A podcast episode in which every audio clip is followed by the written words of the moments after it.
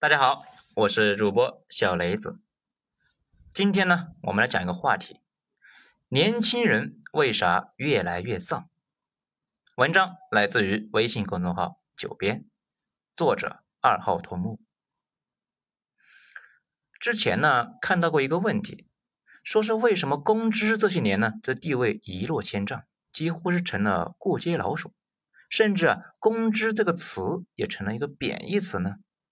这不少人说是因为政府这些年啊做的是越来越好，公知呢以前是到处胡扯啊，国外有多好啊？信息化时代胡扯很容易就被戳穿，然后失去大家的信任。这些很明显是对的。不过呢，最重要的一点呢，很少有人说，那就是时代变了，市场经济成为主导了。公知和市场经济这两件事呢，看着好像没啥关系，不过啊，有深刻的内在联系。简单来讲，以前我国呢搞的是国家家长制，那所有的责任自然全是国家的，公知带着大家骂国家，这无可厚非吧？谁要你是负责人呢？但是进入到新的时代之后，国家开始慢慢的退出私人领域，转而开始用市场来调节。新一代成长起来的年轻人，等他们步入社会，跟政府国家打交道的机会变少。顶多啊，就是去政府办个证件什么的。大家感受最明显的就是，主要是自己的领导、工作、购物什么的，这些跟国家没有直接关系。大家呢最讨厌的东西啊，慢慢的就开始变成了使劲压榨自己却不给涨工资的资本家。这也是为什么大家这些年啊，慢慢的就感受到了，公知们开始退出历史舞台，现在呢躲在犄角旮旯里面，偶尔去冒下头。新的势力正在崛起，对资本各种批驳。最明显的就是 B 站，B 站年轻人多，大家心态呢也差不多，天天一起感受压迫，然后聚集在一起骂娘。在他们那里啊，世界上最坏的就是资本，最惨的就是打工人，所以坚决躺平，不给生孩子。而资本并不是有形的，它其实是一个宗教一样的体系。咱们来举个例子，大家都知道了。大家呢知道快递小哥那比较苦。前段时间啊有句话叫“困在算法里”，这问题是这些算法是资本家写的吗？当然不是。大家看到的所有坑人的做法，都是同为打工人的产品经理带着马龙搞出来的，这多么的相煎何太急啊！问题是产品经理和马龙也是困在这个体系里的，他们也背着 KPI。他们的工作就是让整个系统以秒为单位的改进，变得更快，赚钱的效率越来越高。哪怕是每天想办法改进一秒，那一年就可以改进六分钟。对于快递小哥来说呢，送餐缩短六分钟已经是跑断腿的一个变化了。再比如，天天折腾你的是你们的股东吗？也不是，是你上边的主管，他和你一样也是打工人，但是呢，由于背着 KPI。天天是想尽办法折腾下边的人，给他定 KPI 的是资本吗？也不是，是他的领导。只有到了最上边，才会有股东给经理人定 KPI。而且对于上市公司来说，股东已经很分散了，有很多野生的股东，可能就是普通股民兄弟们呢。他们可能也是打工人，甚至不关心公司的运作。大家看一圈就能够明白。坑咱们打工人的其实是其他的打工人，整个社会在盈利的目标下，为了利润互相折腾。再往深了说呢，资本主义啊诞生以来的三四百年横扫世界，并不是因为它有什么神奇的技能，只是呢它利用了每个人的贪欲，只要你响应激励，它就有办法治你，勾搭你早起晚归，甚至啊别的脑袋在裤腰带上去奋斗。啥叫响应激励呢？这简单来说就是讲啊，这个事啊，给你一千块钱，你干不干？一万呢？一百万呢？可能啊，你觉得自己啊是一个清高的人，不要准备啊用小恩小惠来影响你，除非你给一百万你才干，那你不是清高啊，你那是得加钱。这问题是由于人类的基因的特点，人类天生响应这个种激励呢，只有极少数非主流才对激励无感。比如庄子的无所谓，还有狄欧根尼，他呢住在一个木桶里面，这两位啊都是极少数的那类人。有时候你说自己不那么低俗，不容易被金钱迷惑，往往啊是因为激励还没有到你的阈值，就被别人抢走了呀。比如让你加班，给你两百块，你不干，别人呢可能一百块那就干了。还有的人不给钱都干，可能他们觉得有工作就不错了，还挑三拣四的，要啥自行车呀？这所以说啊，资本来到世间确实是作恶不少，不过它更类似于漫威这个漫画里边的那个绯红女巫，她不会自己拿把刀去收割，而是通过激发人的欲望和恐惧去作恶。甚至呢，作恶的时候都不觉得自己是在作恶。我国当初改革开放，从计划经济中脱离出来搞市场经济，在接下来的几十年里面，财富发生了一波暴涨。不过，八五后应该是这一波暴涨最后的目睹者和亲历者。比如，在我小时候，整个国家太穷了，目睹了国家肉眼可见的发展速度，有这种经历，自然会觉得市场经济有它的伟力。但是呢，再年轻一些人那就没这种感觉了。他们生下来就是在市场体制之下，更多的感受是它的残酷的一面。毕竟市场经济的核心就是奖励冒险和运气，鼓励竞争，并且把人分成好几等，不同等级的人供应不同的商品，还要勾搭金字塔下边的人勇敢往上爬。大家注意一下，市场是鼓励冒险的。对冒险的激励远远大于勤勤恳恳。资本主义历史上最重要的那个人呢？哥伦布，这就是一个脑子比较二，但是冒险精神十足的大忽悠。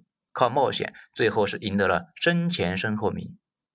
如果你觉得很羡慕那些好玩的东西啊，又想住进去高档的房子，那就对了。你心里越是羡慕，才能够激发出你的贪欲，才会去竞争。逼急了，说不定呢，还能有个创新。如果你不够有能力，最后啊粉身碎骨也别抱怨。所有的行为都是自己的选择，自己承担责任。市场经济就是这样的残酷的逻辑下来运行的。这些呢让年轻人非常非常的不爽。这也是为什么有那么几年考公务员是很没意思的一件事情。在我毕业的时候，我们班一个去考公务员的都没有。有志青年怎么能够为了一个铁饭碗去过那种一眼看到头的生活嘛？这不，几年过去了，这些年考公务员异常的火爆，大家开始重新认识打工这个事情，这发现还不如去当公务员，很多人毅然决然那就去考公务员了。当然呢，资本主义本身就跟个宗教似的，需要一系列的一个配套观念体系，比如我们熟知的私有产权和自我负责。也就是说呢，我们不能够仇富，自己要对自己负责，不要怨天尤人。在一些人的眼里面，这些都是天经地义的。不过这些东西本质都是观念，既然是观念，那就会有不少人不接受啊。如果接受的人多，不接受的人少，那也就正常。如果不接受的人越来越多，甚至占了绝大多数，这在历史上也很常见，就很容易引发动荡。现在呢，这些观念就在不少年轻人那里面遭到了质疑。年轻人质疑市场经济这个事情呢，不止发生在中国，在美国那也一样。桑德斯他的粉丝啊，就是这样一群人，而且他们以年轻大学生和白领为主。原因很简单，你相信一个东西，这个东西必须是合理且自洽的。比如你通过艰苦奋斗，挺过了残酷的竞争，最后成为了成功的人士。你自然觉得丛林法则也没啥问题啊，但是如果你在这个世界处处碰壁，你还拥护那些规则吗？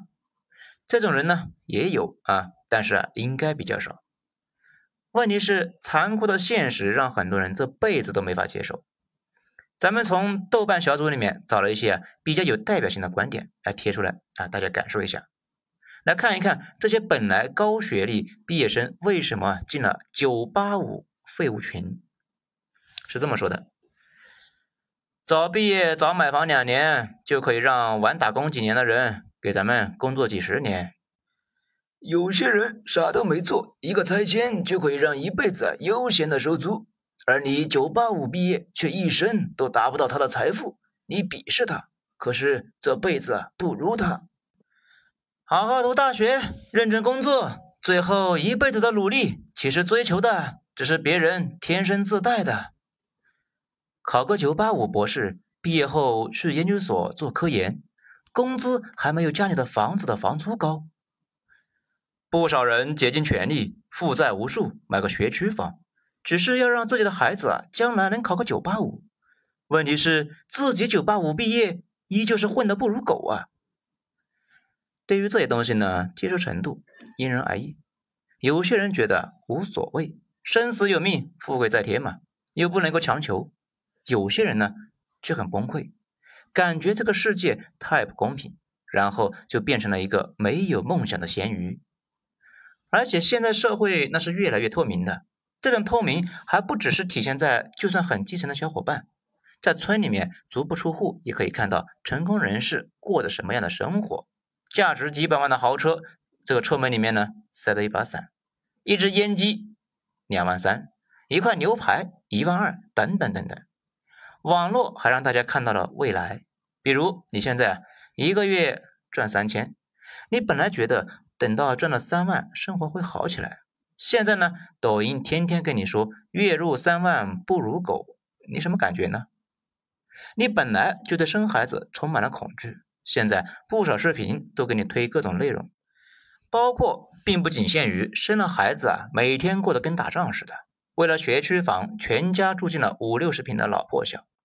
问题是不一定啊能够考上初中，考上初中也只有百分之五十的概率啊能上高中，上了高中只有百分之五十的概率啊上大学，百分之一点五的概率上九八五，毕业后出来进了九八五废物群。为了给孩子报培训班，自己呢连游戏也不舍得买，也没有时间玩。平时接触这类的信息多了，我不信你还敢生呢？更离谱的是，现在已经算是进入了算法时代，你想看啥，他就天天给你推啥，这就会越看越想看，同志的内容就跟洪水一样涌向你，越看越绝望。太多的人就陷入了一种状态，游戏呢似乎已经是看到了结局。过程也并不欢乐，好处呢似乎也不大可能会降临到自己的头上。那这么个破游戏还有啥好玩的呢？可不就是越来越丧，对啥都提不起激情。有些人这种状态持续几个月，有些人可能会持续好几年。以前包括我自己在内，都觉得阶层固化导致了很多人浑浑噩噩的。现在发现不一定是这个逻辑。现在上升途径肯定是没有以前那么随意，毕竟倒退二十年，你只要肯坚持借钱买房就可以致富。现在相对来说越来越难。不过啊，这不是问题的关键，问题的关键是透明化的社会里面信息满天飞，让你不爽的信息天天是围绕着你。很多人又没有很强大的内心去面对这个残酷的社会，既没有勇气往前，又不敢停下来。只好呢，每天是骂骂咧咧的上班，顺便做一点力所能及的事情报复社会，比如不生孩子。一两个人不生倒也没啥，但是成千上万的不生，那可就麻烦了呀。好，这一章就先讲到这里，下一章咱们接着继续。